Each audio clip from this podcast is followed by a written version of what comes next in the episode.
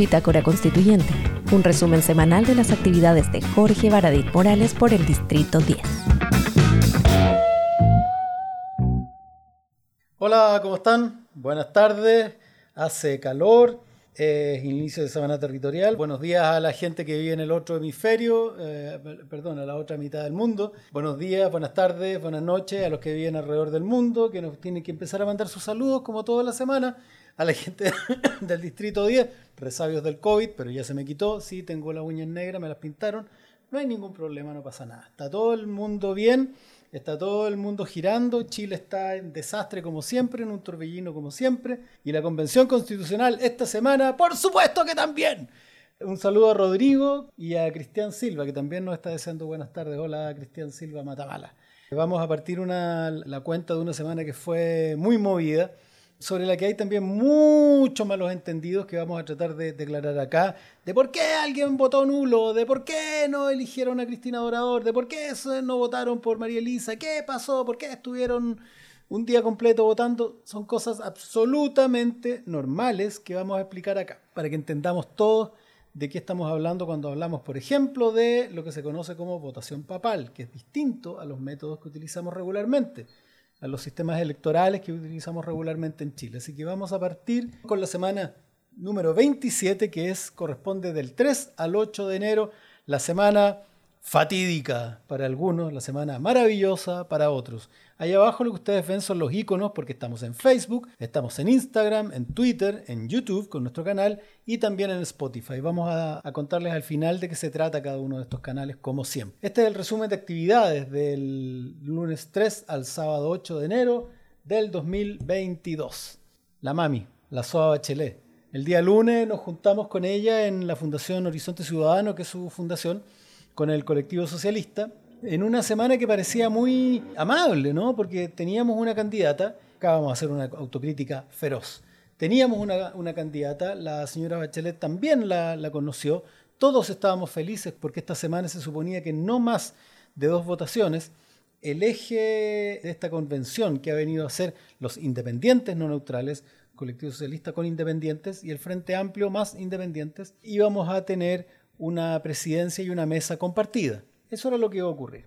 Bueno, este, ese día yo le, hice un regalito, un libro, estuvimos conversando, nos acordamos de cuando lo fui a entrevistar a La Moneda para, para Chile Secreto con el caso de Jaime Galté, porque su familia consultó a Jaime Galté, un famosísimo medium chileno a nivel internacional de los serios, si alguien va a decir, ah, ¿acaso existen los mediums serios? Bueno, ok, esa es discusión de otro día. El día lunes también tuvimos la novena sesión de participación popular donde revisamos lo que, había sido la iniciativa popular de norma y ocurrió algo maravilloso, que es que lanzamos, después de, un periodo de trabajo muy intenso, la plataforma para los cabildos autoconvocados o convocados por los municipios. Esa plataforma te permite a ti que entres a esta página y puedas inscribir tu cabildo, el cabildo de la Plaza con Barbalá, el cabildo de la Junta de Vecinos número 12 de Maipú, el cabildo de, qué sé yo, el barrio Bellavista, ¿no? Y tú puedes poner foto, puedes poner carnets, las personas que los integran, y después de la deliberación puedes subir, digitalizar, o sea, es decir, tipear las conclusiones sobre distintos temas, los temas que ustedes quieran. Esa información se va a ir a un proceso de sistematización análoga, humana y también filtros de inteligencia artificial para obtener mandatos, porque vamos a filtrar toda la información que ustedes ingresan en esos cabildos a través de, todos estos mecanismos y vamos a obtener respuestas. ¿Qué es lo que piensan los cabildos de Chile sobre salud? ¿Qué es lo que piensan los cabildos de Chile sobre participación democrática? ¿Qué es lo que quieren los cabildos de Chile con respecto a los hospitales, con respecto a la ciudadanía, el derecho a voto, eh, la utilización de las riquezas naturales, la contaminación, el uso del agua, etc. Así que es fundamental que ustedes participen. Se necesita un mínimo de siete personas. Ustedes se pueden juntar igual que en los ELA, con su familia, con los amigos del trabajo y abrir la página de, de Cabildos. La vamos a poner en acá mismo, ¿no? Si se fijan, iniciativas.chileconvención.cl slash m slash cabildos slash. Esa página que ustedes tienen ahí que la vamos a tener abierta la mayor parte del tiempo en, la, en, este, en este programa, es donde ustedes pueden ingresar, crear un cabildo con su familia, les repito, con amigos, con cualquiera, y entregar su visión de lo que debe ser. El, por ejemplo, ahí, Angélica Sagredugalde, Sagredugalde, espero haberlo dicho bien, dice, y el derecho a la cultura, el resguardo del patrimonio, por supuesto, el patrimonio no es solamente el edificio viejo que está en el centro, patrimonio también es la lengua, patrimonio es alguna forma de tradición, patrimonio es muchas cosas que nosotros tenemos que definir para que no desaparezcan porque en el fondo el patrimonio es fundamental para nuestra identidad. Y lo único que nos diferencia de otros países es nuestra identidad y nuestro patrimonio. Tenemos un video de invitación que lo vamos a, a ver ahora. Dale, Juanín. Les pido un minuto de atención a todas y a todos. Durante enero se realizarán cabildos. Estos son mecanismos de participación popular que aprobó la Convención Constitucional para que la ciudadanía se exprese a través de una reunión de personas que acuerden plantear propuestas que llegarán a los constituyentes para su estudio y posible incorporación en nuestra nueva Constitución. Los cabildos podrán ser organizados desde los municipios, llamados cabildos comunales, y desde la sociedad civil, llamados encuentros autoconvocados y se podrán realizar de manera presencial o virtual. Atrévete, participa, llegó el momento.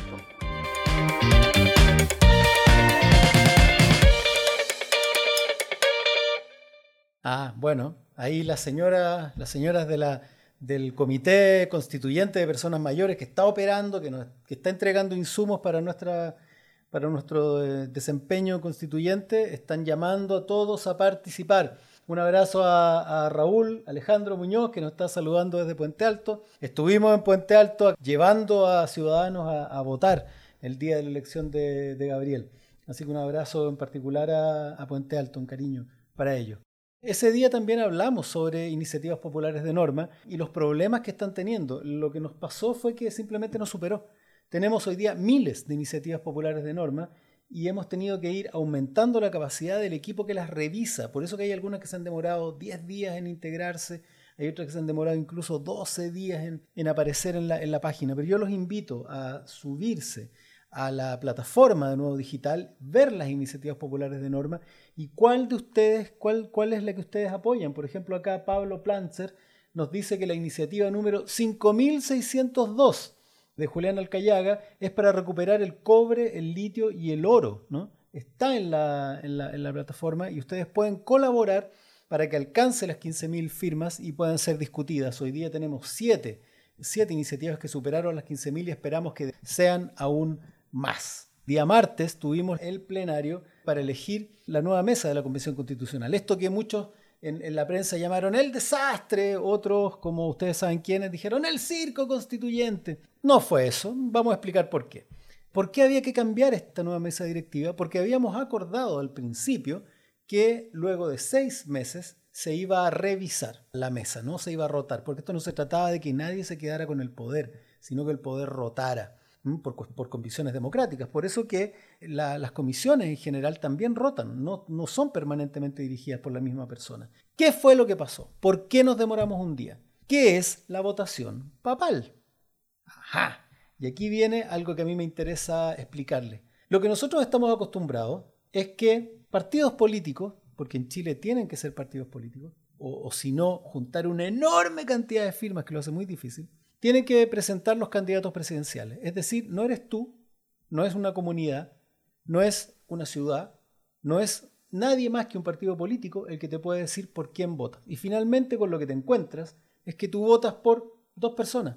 Te ponen dos personas y te dicen, si le gusta bien, si no le gusta, bien también. Estas son las dos. Y tu participación se remite a ir y marcar una raya. Eso es algo impuesto desde arriba. ¿Qué es una votación papal? Una votación papal lo que busca es encontrar a una persona dentro de un grupo, no puede ser un país porque es mucho, pero dentro de un grupo, en este caso 155 personas, la idea de la votación papal es que no elijamos candidatos, sino que encontremos entre los 155 candidatos uno y un vicepresidente que nos represente a todos de la mejor manera. Entonces, esto no es como las votaciones antiguas donde a uno le ponen dos candidatos y corren esos dos pingos hasta el final. Y si alguien lo votan antes es porque hubo una conspiración o, o intentaron destruir algo.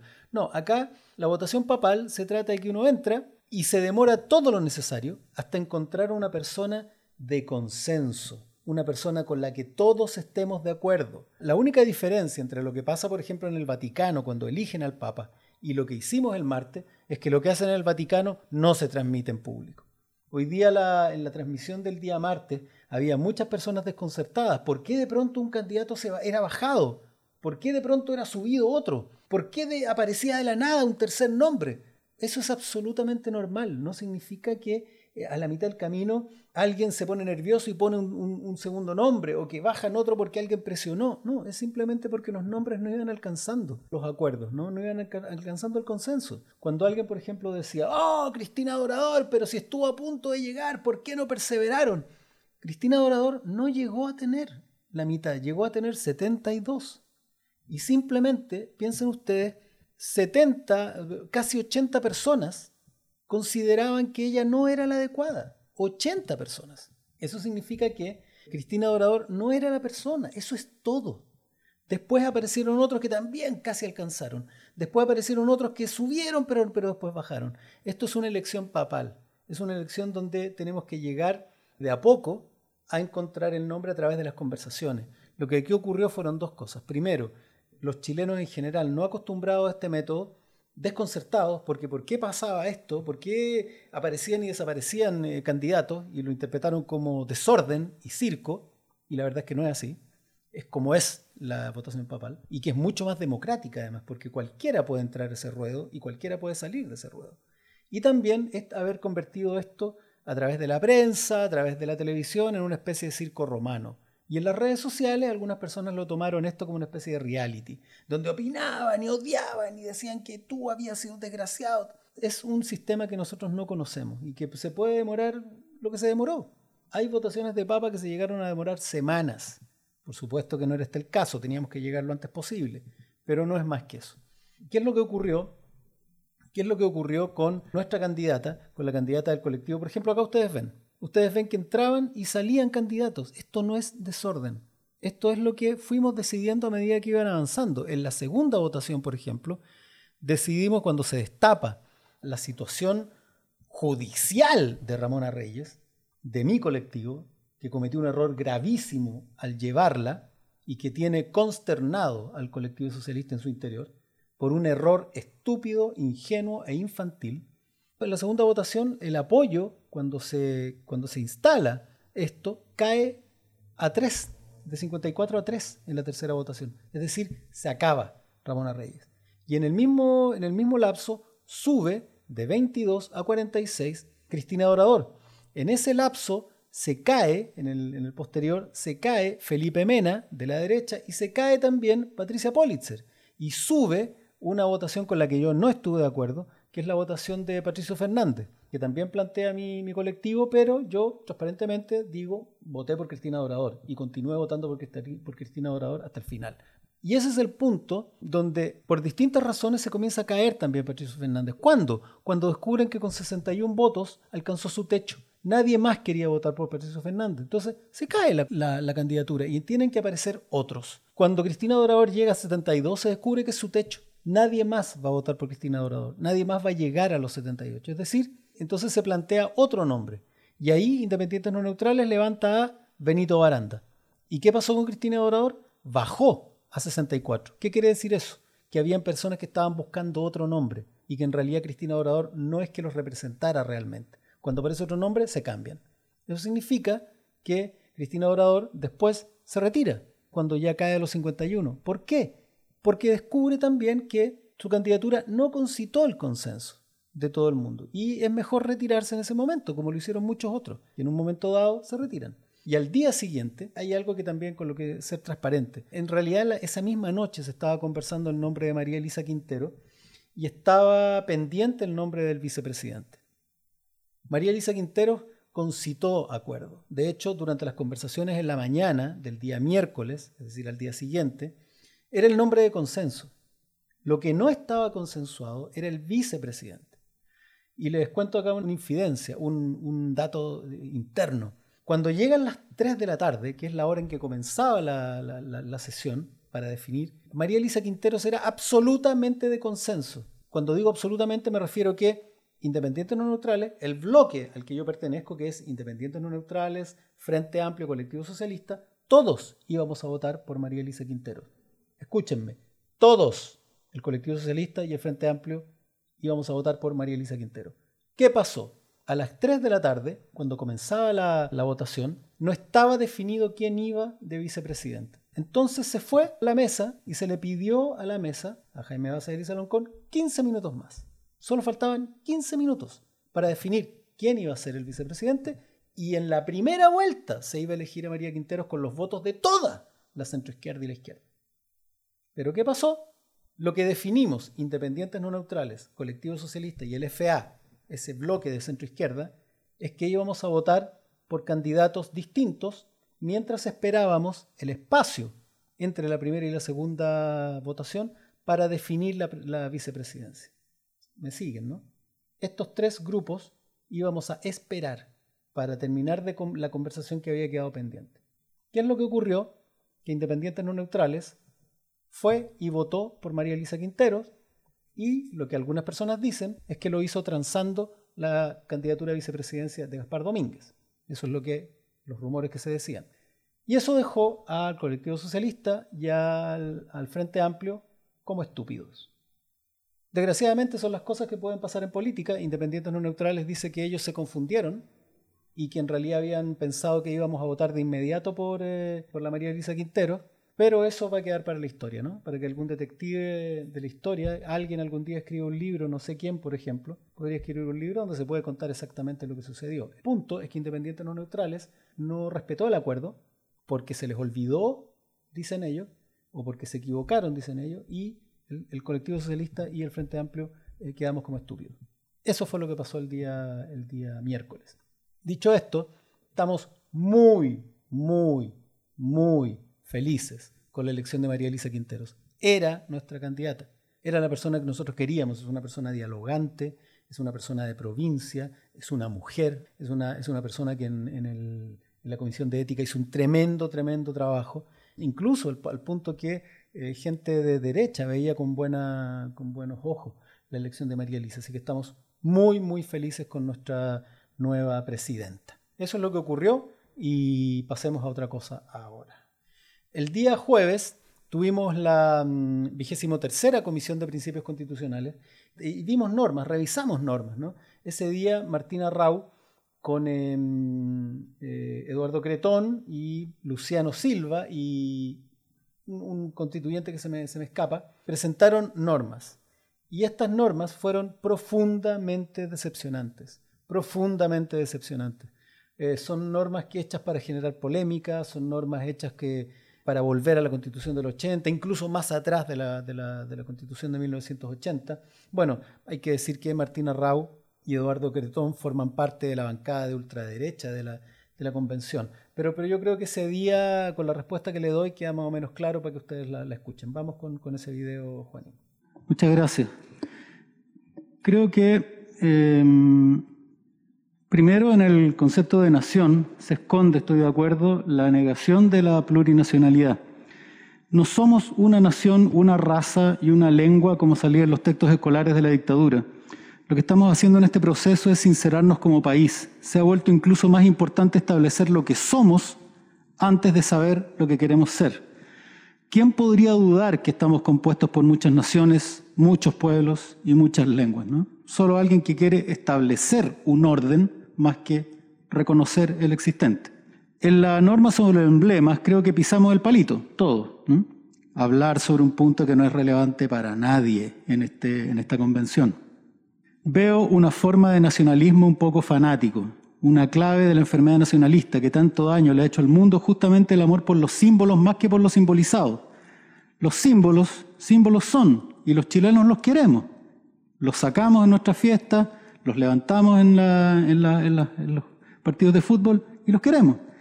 Chile ha tenido varios. Terminaron de variar recién en el siglo XX. Además, nadie ha buscado cambiarlos y no hay norma alguna presentada en ese sentido.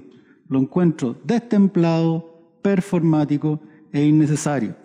Y aquí veo, como tercer punto, una intención de ingresar normas como cuñas a la prensa. Hay una dinámica para generar momentos mediáticos. El terrorismo, la familia, el aborto, los emblemas, que son extemporáneos, son retrógrados y son polémicos. Es decir, los veo saliendo cada vez a informarle a la prensa que rechazamos condenar el terrorismo, que rechazamos la familia o rechazamos proteger la bandera. Desgraciadamente veo maña, desgraciadamente. Y por último, presentar normas profundamente regresivas. Ya nos sorprendió Eduardo Cretón en su presentación anterior. Muchas de ellas no solo idénticas a la Constitución de 1980, como en soberanía, terrorismo, rol del Estado, etc. Normas de la Guerra Fría. Cuando justamente estamos acá para trascender esa Constitución que está muerta y a nuestros pies. Por eso estamos acá. Sino, al igual que la presentaba con anterioridad, aún más retrógradas, aún más, haciendo aún mucho más énfasis en cuestiones que en la Constitución del 80 estaban insinuadas, acá están explicitadas. Vi persona en el momento de la concepción, por favor. Eso es fe, no es ciencia. Pareciera que están tratando de poner normas del siglo XIX para alcanzar por algún acuerdo a normas del siglo XX. Acá no hay intención de conversar ni de trascender, como le escuché decir a Martina Rau, ni menos de avanzar veo una intención de reinstalar un cadáver, que es la Constitución de 1980. Y me da mucha pena, porque si es eso lo que va a marcar el, camino de aquí en adelante, veo poco futuro para ustedes. Gracias. Eso es un poco lo, que pasó ese día y, la explicación es que ellos pusieron que, por ejemplo, se protege la, eh, que las personas desde su concepción y durante su vida, y esas son las frases estúpidas, la, concepción, eh, uno puede discutir si hay vida, que por supuesto la hay, desde la fecundación, pero lo que es indiscutible es que ahí no hay una persona, una persona es un concepto filosófico que tiene que ver con la, con la conciencia de sí mismo, con la capacidad de liberación, con la voluntad, y lo que hay al principio es un conjunto de células, indistinguibles unas de otras. Entonces, son, son, son artilugios que tratan de instalar cuestiones que eh, la constitución del 80 ni siquiera las tenía tan explicitadas. Eh, fue, bien, fue bien triste eso.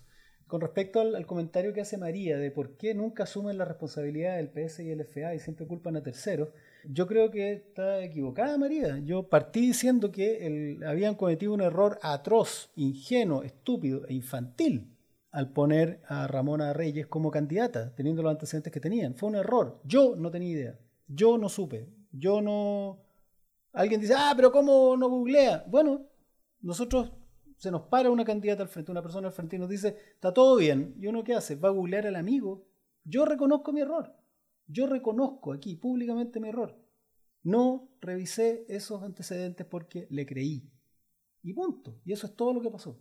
Y ahí está mi asumir mi responsabilidad. ¿Qué pasó después? Apoyo a la candidata que correspondía en ese momento, Cristina Dorador. Durante cuatro me reclamaron que mi tercer voto fue nulo. Sí, fue nulo. ¿Por qué? Porque quería cortar la votación de Ramona Reyes. Es un voto negarse a votar por esa candidatura. Y después cuatro votos hasta el final por Cristina Dorador. Así que no, nada, nada que ver eso de no asumir la culpa. La asumimos perfecta, perfectamente. Junto con esto, quiero pasar a, quiero pasar a, saludar a, los lugares desde los cuales nos están escribiendo, ¿no? porque nos están hablando desde Estocolmo, desde Iquique, desde Puente Alto y desde Pucón. Siempre esta, esta bitácora es seguida desde muchos lugares del país y muchos lugares del extranjero. Y aquí, por ejemplo, Daniela Paz nos está saludando desde Houston. Yo les quiero decir a todos, lo que ocurrió esta semana no es dramático, no es grave. Lo que ocurrió esta semana fue que se cometió un error ese error se, ese error se bajó, después se buscó la persona correcta y terminamos eligiendo a María Elisa Quinteros, la persona que en realidad todos estábamos apoyando, toda la convención. Por eso que nos pusimos de pie para aplaudirlo, por eso que la fuimos a felicitar y por eso que estamos felices de tener a María Elisa Quinteros como presidenta de la, convención. Y listo, y ahora seguimos trabajando, que es lo realmente importante. También un saludo a Andrés que nos, nos escucha desde Lonquimay y Angélica, que era el del apellido Sagre, que nos saluda desde Maipú. Yo les quiero pedir también que revisen las, iniciativas constituyentes en chileconvención.cl slash documentos. Ustedes pueden entrar ahí a chileconvención.cl slash documentos y bajar las iniciativas que estamos presentando los constituyentes. Ahí podrán ver las iniciativas presentadas por la ultraderecha de Martina Raúl, se van a dar cuenta que son atroces, ¿no? Se ponen a decir que eh, la bandera es de tal forma, con tales medidas y no se puede cambiar y todo, como si alguien estuviera preocupado de la bandera. Nadie está preocupado porque nadie tiene interés en cambiar la bandera, ¿no? Entonces, claro, cuando nosotros digamos esta cuestión no ha lugar, en ninguna constitución del mundo se especifica las medidas de la bandera y la saquemos, él va a salir a la prensa y va a decir, oh, rechazaron la bandera. Y bueno, en fin. Un saludo a Chris Mari, a Chris Mari, o Chris Mari, que está en Santa Cruz, en la, sexta región. Conozco Villa Alegre por ahí cerca, un lugar al que iba. Eh, ¿Qué pasa si las iniciativas no llegan a las 15.000 firmas? Me, me comenta María también. Bueno, las iniciativas que desgraciadamente no llegan a las 15.000 firmas, nosotros las vamos a revisar de todas maneras. Nosotros de todas maneras vamos a estar mirando, estamos permanentemente mirando las iniciativas populares, eh, así como escuchamos en los cabildos y todo eso forma parte del bagaje que nosotros nos vamos armando político para después defender. Acá esto no está saliendo desde algún laboratorio oculto de los Illuminati, las normas constitucionales. Se están desarrollando y escribiendo a partir de las audiencias públicas, de las personas que nos han, que nos han ido a, hablar, que eran técnicos, académicos, pero también personas comunes y corrientes. Niños fueron a hablar a las audiencias. Como también de los, de los cabildos. Hoy día tuve un cabildo en la mañana en Ñuñoa. Me, junté en, en tres grupos distintos donde conversamos y una persona dijo algo interesantísimo sobre sobre el código de aguas, otra persona estaba hablando sobre eh, la salud, sobre la educación en nuestro país, por qué debía ser gratuita y dio muy buenos argumentos. Estamos permanentemente en esa escucha. O sea, lo que podemos decir es que estamos con toda la buena fe trabajando en esto, con toda la buena fe. Eso fue el día jueves. El día jueves 6 también tuvimos un, plenario donde por supuesto estuvo ahí presente nuestra, nuestra presidenta María Elisa Quintero. Y ese día estuvimos viendo temas también, temas sobre reglamento, eh, sobre eh, distintos aspectos menores, y, fueron, y fueron, eh, fue un momento muy rico porque por primera vez pudimos ver a nuestra presidenta tomando el cargo, tomando decisiones y cerrando cosas, como por ejemplo la elección de los vicepresidentes, donde apareció ahí Bárbara Sepúlveda, donde está Tomás Laive, Amaya Alves, entre otras, entre otras personas. Fue un día también muy, muy interesante. El día jueves 6 de enero tuvimos también esta, justamente de lo que estábamos hablando de antes. Eh, este fue el Colegio de Arqueólogos y Arqueólogas de Chile, que presentaron una norma sobre el derecho de los pueblos a su herencia cultural, memorias e historicidades. ¿Y por qué era tan importante para mí? Porque mm, la gente tiene, los pueblos, los grupos, tienen derecho a su propia historia tienen derecho a su propio punto de vista, ¿no? Esto es importante porque en el fondo parte del trabajo que yo he estado realizando en difusión y en divulgación de la historia tiene que ver con, con que el pueblo trabajador de Chile, el amplio, gran y mayoritario pueblo de Chile tiene un punto de vista distinto de la historia. Como muchas veces lo hemos contado, em, hay héroes, ¿no? que son héroes para el Estado, que para el gran pueblo de Chile, para la mayoría de Chile, son asesinos. Son gente que en realidad eh, se levantó contra su propio pueblo. Seguramente, a lo mejor en unos años más alguien va a decir, oye, qué grande fue eh, lo que hizo Piñera de pacificar el país eh, y dar el espacio de, seguridad nacional para que se desarrollara el proceso constituyente y en, a lo mejor en 50 años más va a salir un, gritón, un escandaloso paradit de la época a decir, oye, no, si este gallo le declaró la guerra a su propio pueblo, voten esa estatua. ¿no? Eso, es eso es lo que nosotros queremos. Eso es un poco lo que, lo que representa este derecho de los pueblos a su herencia cultural, memoria y historicidades, porque sin memoria no somos nada. Si tú mañana te olvidas de tu vida, te vas a olvidar por qué quieres a esta persona, por qué te gusta este, esta disciplina, eso mismo le pasa a los países. Si los países olvidan quiénes son, destruyen su herencia cultural, no respetan su patrimonio, no saben quiénes son. Y cuando uno no sabe quién es, difícilmente puede decidir qué quiere o qué no quiere para su futuro. Por eso que es tan importante. Bueno, ahí estoy con mucho calor. y el viernes 7 de enero tuvimos una mm, reunión muy importante con respecto a plataforma digital de participación popular. Esto ha sido un trabajo bien, bien largo, ¿no? el, trabajo en plataforma digital de participación popular. Comenzamos, como ustedes han escuchado en otras oportunidades, a realizarlo en agosto de este año, juntando profesionales, trayendo gente de la Universidad de Chile, de la Universidad Católica, de la USACH, para ir desarrollando este, este mecanismo, este verdadero sistema nervioso de participación para todo el país. Eh, yo estoy muy orgulloso del trabajo que hemos realizado, yo coordino la plataforma digital específicamente, no la, comisión de, de, participación, que es más amplia, sino el aspecto que tiene que ver con la plataforma. Hacemos un trabajo con la Secretaría de Participación y con eh, UCampus para desarrollar los equipos. Ese, ese día también ese mismo viernes 7 de enero tuvimos, eh, estuvimos dando entrevistas en la tarde. Muchas de las cosas que aquí no contamos eh, son momentos de media hora, momentos de 45 minutos, donde nosotros nos conectamos con gremios, con, con instituciones, eh, podemos dar entrevistas, por ejemplo, a, instituciones que hacen divulgación cultural o divulgación de la lectura, que a veces no, la, no las contabilizamos porque si no nos demoraríamos muchísimo más. El trabajo que se hace durante la semana es bastante más amplio de lo que ustedes ven acá. Conversaciones también, las reuniones con otros grupos, los diálogos que se producen con personas, incluso a veces en la calle, diálogos que pueden durar perfectamente media hora, eh, diálogos con eh, alguien que te llama por teléfono, que te contacta por chat. Parte de nuestra labor constituyente tiene que ver con la divulgación de lo que hacemos, con, la deliberación en los espacios en los que seamos solicitados. Así que si ustedes me ven, en la calle y me quiere preguntar algo, no es solo mi, no, no, es solo mi buena voluntad, es mi derecho responderle. ¿eh? Si ustedes se acercan en la buena onda, porque si se acercan en la mala onda, yo arranco. ¿ya? Bueno, comenzó hoy día la semana territorial y comenzó con esas dos personas que ustedes ven ahí y con el, con el eh, tipo de lentes de la derecha, no el que le falta el pelo, el que tiene el pelo.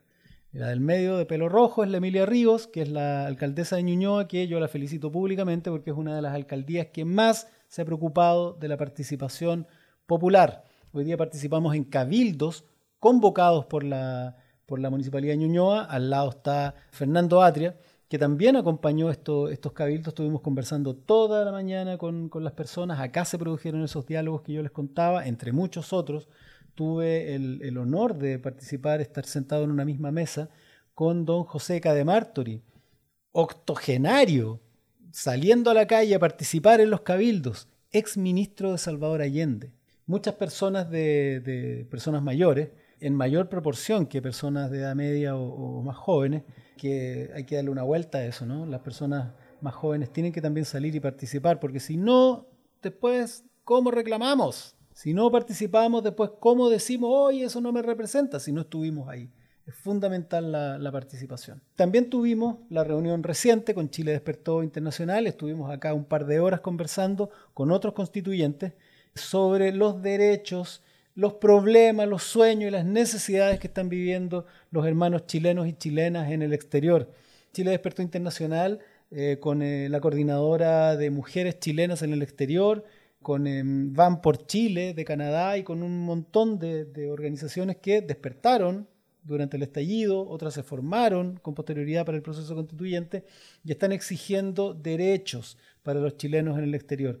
Eh, hoy día los chilenos en el exterior tienen nacionalidad, pero no tienen todos los derechos ciudadanos.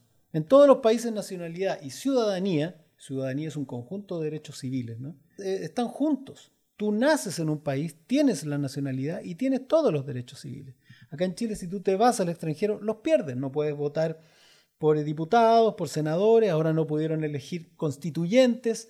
Tenemos que ampliar la participación de los chilenos en el exterior, tenemos que dotarlos de ciudadanía, tenemos que entregarles la irrenunciabilidad de la, de la ciudadanía chilena, porque como hoy día se puede renunciar, en la legislación internacional los países dicen, ah, bueno, entonces si tú quieres ser alemán tienes que renunciar a la nacionalidad chilena, y no pueden optar a la doble nacionalidad y tienen que entregar sus, papeles, cuestión que para muchos de ellos es terrible, incluso algunos traumáticos. También tenemos que darle las facilidades a los chilenos del exterior que quieren participar en la vida política de, de otros países siendo candidatos, por ejemplo, y también a migrantes para que puedan ser candidatos. Que existe el jus solis, que la persona naciendo en Chile sea chilena. No puede ser que hoy día la legislación se ampare en la figura del, del extranjero transeúnte para dejar apátridas a niños nacidos en Chile. No, un niño nacido en Chile es chileno, punto. Así como una persona que pisa Chile es libre, en esa época en que existía la esclavitud, por ejemplo, una persona nacida en Chile es chilena. Tenemos que defender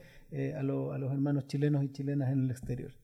Hay una campaña que es para patrocinar las iniciativas populares de norma y hoy día estamos comentando esta en particular, el desarrollo de creatividad y cultura, elemento de identidad. Es la iniciativa número 12.982 que tú puedes apoyar ingresando a iniciativas.chileconvención.cl. Acuérdate que cada uno de ustedes tiene un máximo de siete iniciativas que puede apoyar. Alguien dice, oye, ¿por qué siete? Bueno, porque imagínense que ustedes tuvieran ilimitados apoyos. Entran y se ponen a jugar como si fuera un, gaming, ¿no? No, pues uno tiene que ser responsable. ¿Saben qué? Tú puedes apoyar siete, así que hay que mirar, hay que observarla. Acuérdense que tienen que ingresar a la plataforma con clave única entren a chileconvención.cl, bajen a la plataforma digital, inscríbanse, como quien se inscribe en Facebook, con su clave única, entra, llena el formulario donde están sus datos, que es importante que los pongan.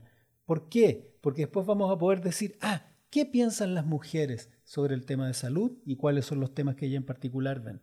Si ustedes ponen, soy mujer, si ponen, soy de mm, Antofagasta, si ponen, este es mi carnet de identidad, lo que permite saber la edad, nosotros vamos a poder preguntarle a la plataforma qué piensan las mujeres del norte, jóvenes, sobre tal tema. Y la plataforma va, a discriminar con esos datos que ustedes le entregan y nos van a entregar datos que nosotros nos van a servir. Acuérdense que esto se puede hacer hasta el primero de febrero. Es importante, participen hasta el primero de febrero. El 14 de enero vamos a tener em, el tercer plenario del Consejo Constituyente de Personas Mayores. Eh, esto es maravilloso porque este Consejo Constituyente compuesto de personas mayores que tienen comisiones iguales a las de la Convención, entregan sus informes, entregan sus, sus datos, sus propuestas. Eh, algunos de ellos están siendo apoyados en, las iniciativas populares de norma y, es así un gran, gran, gran eh, insumo.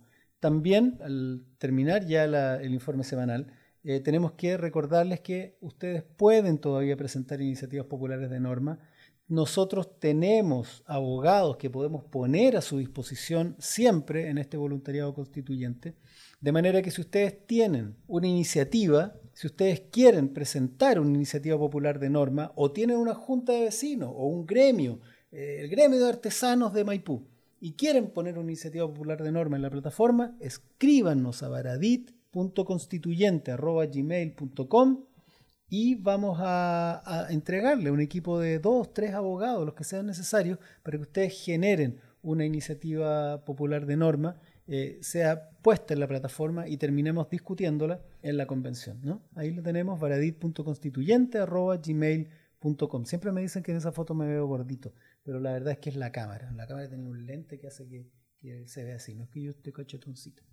Bueno, esta semana fue muy, fue muy dura, pero más que nada por ciertos ataques desde fuera, personas columnistas, analistas, periodistas, que no entendieron que esto era una votación papal y no era una votación con candidatos de manera tradicional, y también desde el interior, pero desde el interior estamos acostumbrados, ¿no? Hay, hay una bancada completa que, hace fuerza para que esto fracase. Ustedes saben que tenemos que defender la convención, la, convención se defiende, y que tenemos que poner toda nuestra fuerza. Nosotros trabajamos 24/7, de lunes a domingo, de 8 de la mañana a 10, 12 de la noche, sin ningún problema, porque sabemos que esto es histórico, que de esto depende el futuro de nuestro país. Mm, que, de esto depende la felicidad de nuestros nietos y de nuestros bisnietos. Un abrazo de nuevo a Cristian desde Pozo Almonte. Eh, yo le quiero decir a él que mi abuela era de Guara, ¿no? Así que ahí pasando de Pozo Almonte hacia, hacia Guara eh, es la tierra de mi, ancestro, que son Aymara, ¿no? Mi abuelita Corsina Santos era, era Aymara. Em, así que por favor defiendan la convención, estamos trabajando y sacándonos la mugre.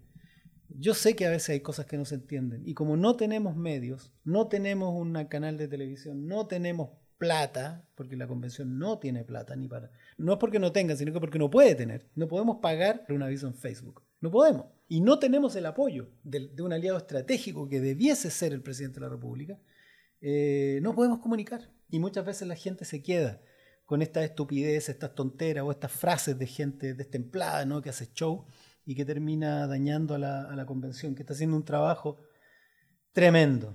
Así que también los quiero invitar a que se puedan unir en este link a nuestro chat de WhatsApp. Ustedes pueden ingresar a eh, jorgebaradit.cl y ahí se van a encontrar con 28 o 30 horas de material informativo.